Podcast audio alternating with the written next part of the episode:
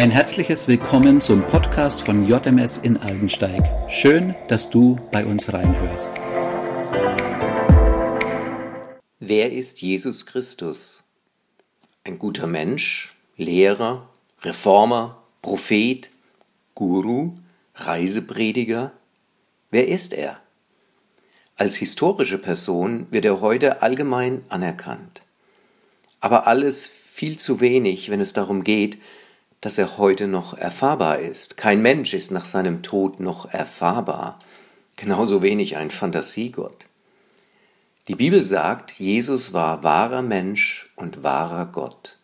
Aus der Ewigkeit gekommen, Mensch geworden, für die Sünden der Menschen gestorben, zurückgegangen in die Ewigkeit, lebendig von ewiger Existenz.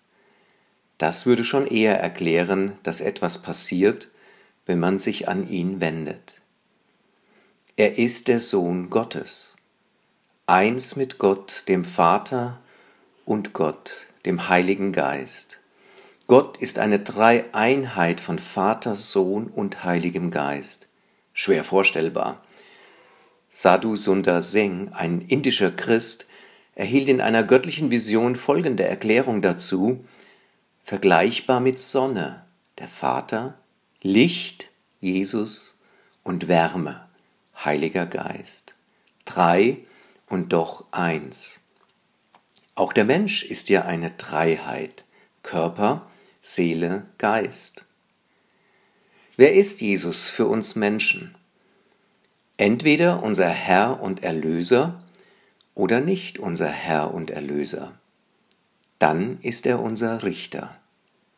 Er weist niemanden ab, der zu ihm kommt, das sagt die Bibel ausdrücklich. Aber das Kommen ist unsere Sache. Was sagt Jesus über sich selbst? Äußerst anspruchsvolle Dinge. Ich bin das Brot des Lebens, wer zu mir kommt, den wird nicht hungern. Ich bin die Tür, wenn jemand durch mich eingeht, wird er gerettet werden.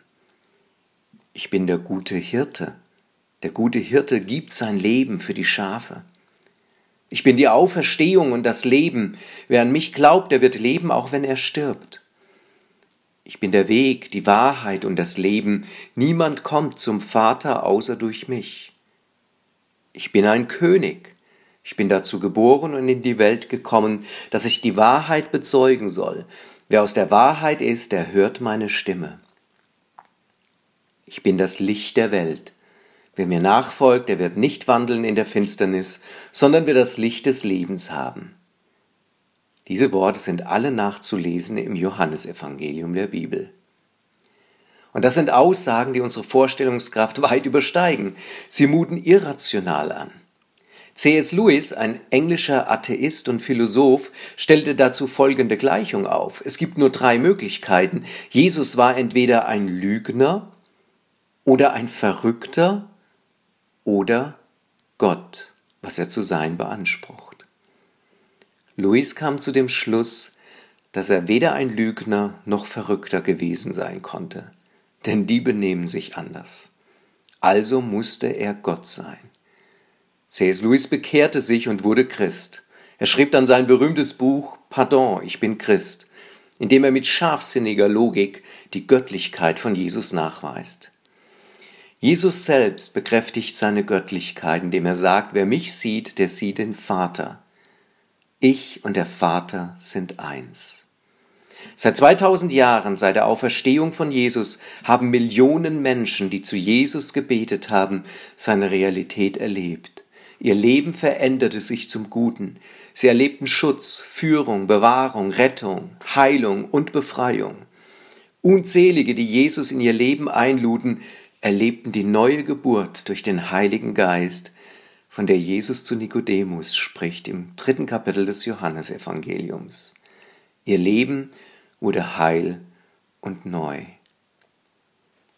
Das kann nur ein lebendiger, realer Gott wirken. Wer ist Jesus Christus?